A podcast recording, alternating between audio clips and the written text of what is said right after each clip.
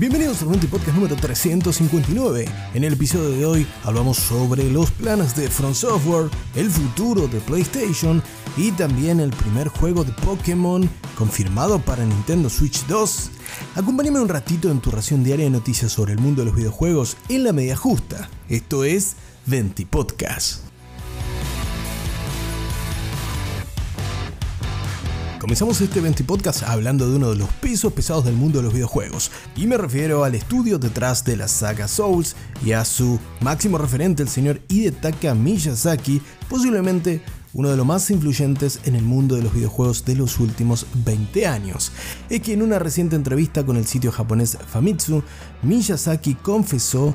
que desea que Front Software continúe con proyectos titánicos a la escala de Elden Ring. Sí, Elden Ring, el título estrenado en 2022 que se llevó el Game of the Year de ese año y aclamado como uno de los grandes videojuegos de la última década, como mínimo, replanteó lo que es un juego de mundo abierto y lo que es la escala para el estudio Front Software, que ya de por sí se caracterizaba por tener encuentros titánicos y una arquitectura impresionante en aquellos recordados y desafiantes niveles de la trilogía Dark Souls, y que luego se extendió a Sekiro, al mismo Bloodborne y hasta incluso el propio Armored Core 6, en lo que es el sello distintivo del estudio japonés. No obstante, Elden Ring supuso un salto a lo que es el mundo abierto, casi sin barreras, y sin límites, en contraposición a una experiencia, si se quiere, un poco más pasillera de la saga Souls. Por lo que si bien hasta el momento no tenemos ninguna noticia ni anticipo sobre una secuela o continuación de Elden Ring,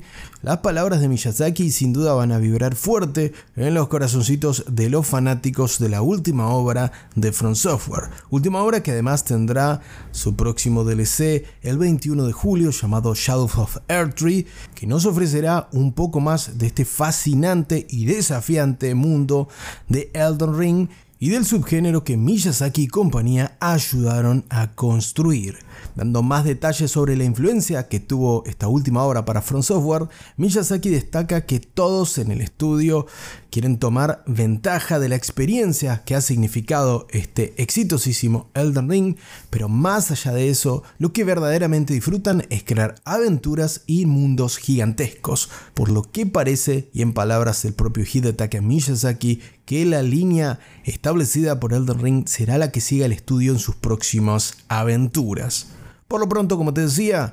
tendremos el DLC Shadows of Tree el próximo 21 de junio en PC y consolas de actual generación, en lo que hasta el momento será la culminación de la historia de Elden Ring, ya que Miyazaki no se arriesga a hablar sobre nuevo contenido descargable a futuro, ni tampoco una secuela aún. Eso sí, la magnitud y la escala que hemos apreciado en Elden Ring parece que no será la última vez que la veamos, al menos a mano de la propia Front Software.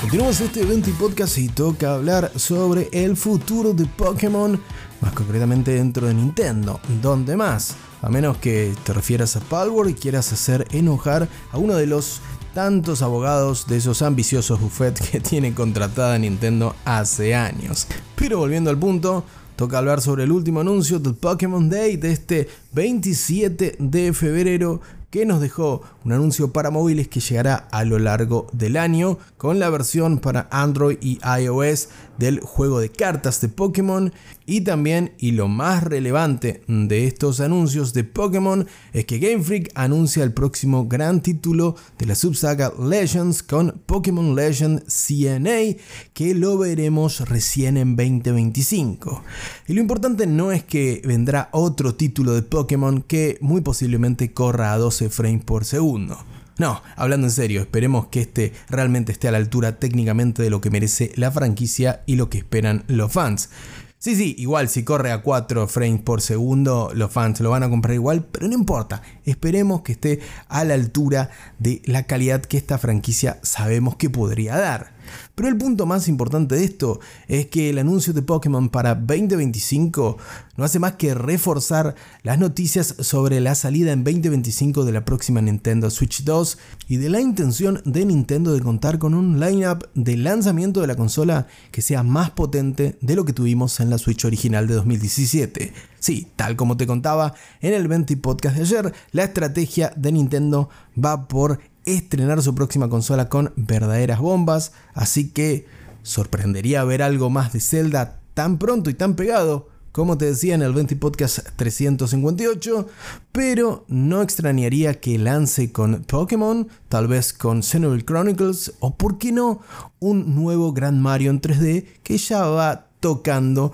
luego del lanzamiento en 2017 de Super Mario Odyssey. Lo fundamental de todo esto es que sin noticias en el horizonte cercano sobre el futuro inmediato de Nintendo Switch 1 o la Nintendo Switch original, la verdad parece ser que Nintendo ya está dispuesta a dar el brazo a torcer y dejar morir a esta consola en el buen sentido, porque los números realmente la avalan aún hoy, pero aún así centrarse en los grandes lanzamientos que verán el estreno de una Nintendo Switch 2 en el que parece ser el mes de marzo del próximo año, la fecha indicada en el calendario de Nintendo para lanzar su nuevo hardware. ¿Vendrá de la mano de Pokémon Legend CNA o tendremos algún otro lanzamiento potente para arrancar la próxima generación de Nintendo por todo lo alto?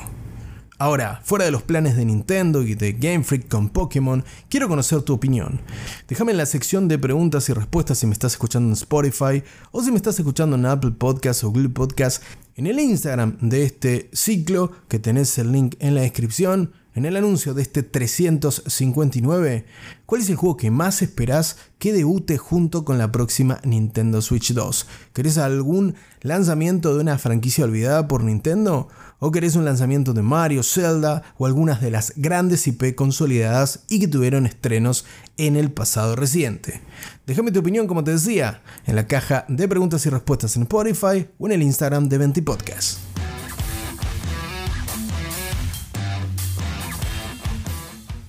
Antes de finalizar con el capítulo de hoy del 20 Podcast, toca hablar de una noticia bastante, bastante negativa, como es la realidad de la industria del videojuego. Porque si no paran de estrenarse verdaderos juegazos en lo que parece ser 2023 parte 2 más que 2024. Pero no obstante a la buena noticia, de nuestro lado de los consumidores, la industria realmente está sufriendo muchos despidos y se está agitando muchísimo en esta época post pandemia en la cual algunos números parecen no cerrar al menos en los balances de las grandes y no tan grandes compañías del sector tecnológico. En este caso le ha tocado el turno a PlayStation, que ha despedido a 900 empleados alrededor del mundo, una pésima noticia, en lo que es casi el 8% de la fuerza de trabajo de Sony PlayStation, y los despidos han alcanzado estudios tan emblemáticos como Insomnia Games o Naughty Dog en los Estados Unidos,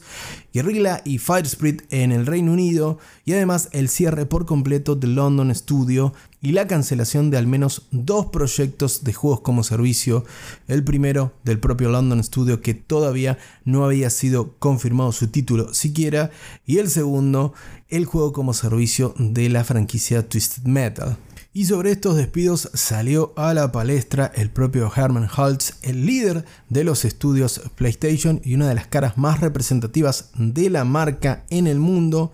destacando que PlayStation 5 se encuentra en su cuarto año de vida y que están en una instancia en la cual hace falta dar un paso hacia atrás y evaluar lo que necesita el negocio. A su vez, en palabras del propio Holtz, que es un peso pesado en PlayStation, destaca que la industria experimentó continuos y fundamentales cambios en el pasado reciente que afectaron la forma en la que los videojuegos son creados y son disfrutados por el público.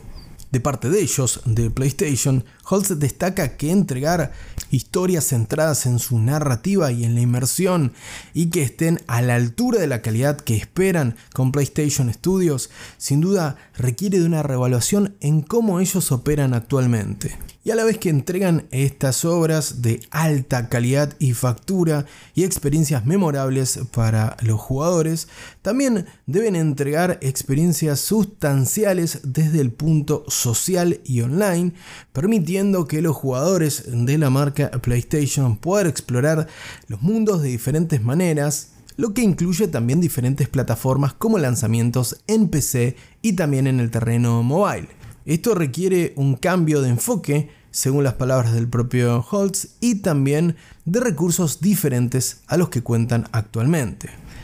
Para tomar estos desafíos, según destaca Herman Holtz, PlayStation Studios tiene que crecer y esto es algo que PlayStation ha venido haciendo en los últimos años, haciendo sociedades con nuevos eh, partners dentro de la industria o incluso adquiriendo nuevos estudios. Pero según Holtz, el crecimiento por crecimiento en sí no es suficiente para PlayStation que se ve en el desafío de descubrir nuevas formas de trabajar y colaborar a la vez de que combinan los esfuerzos para asegurarse que son capaces de crear juegos que realmente presionen los límites y entreguen lo que se espera de ellos. Y sobre esto hace especial hincapié Holtz con respecto al portfolio que cuenta PlayStation Studios en sus más de 20 estudios alrededor del mundo sobre los proyectos para el corto, mediano y largo plazo. Y sobre esto, el líder de PlayStation Studios parece que tuvo que pasar la podadora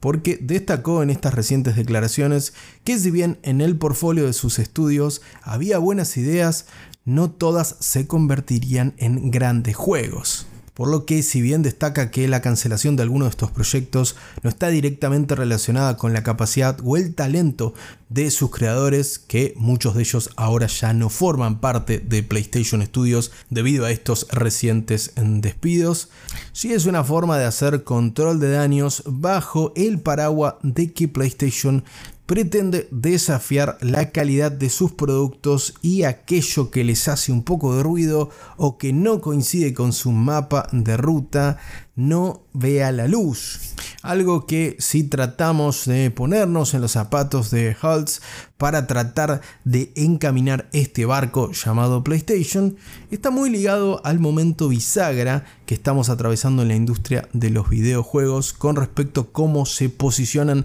las grandes marcas de cara al mediano y largo plazo y cómo se desafían los liderazgos del mercado y cómo PlayStation busca ir tras la filosofía de Nintendo de buscar la máxima calidad y de que su marca sea sinónimo de máxima calidad en la entrega de videojuegos. A pesar de que esto requiere algunos ajustes en la maquinaria de PlayStation y lamentablemente resulte en nada más y nada menos que 900 despidos, en lo que vuelve a ser la nota importante más allá de los proyectos y de los videojuegos que entregue PlayStation en un año que está siendo bastante duro para los profesionales de la industria. Esperemos que en el corto plazo estos recursos puedan ser reubicados, por supuesto, y de que PlayStation a su vez enderece un poco las cosas, enderece el barco de cara a sus objetivos y pueda seguir entregando la máxima calidad con respecto a sus proyectos, pero sin tener que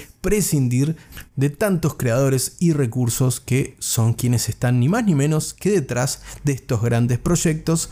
porque los videojuegos no están hechos 100% por una inteligencia artificial, al menos por ahora.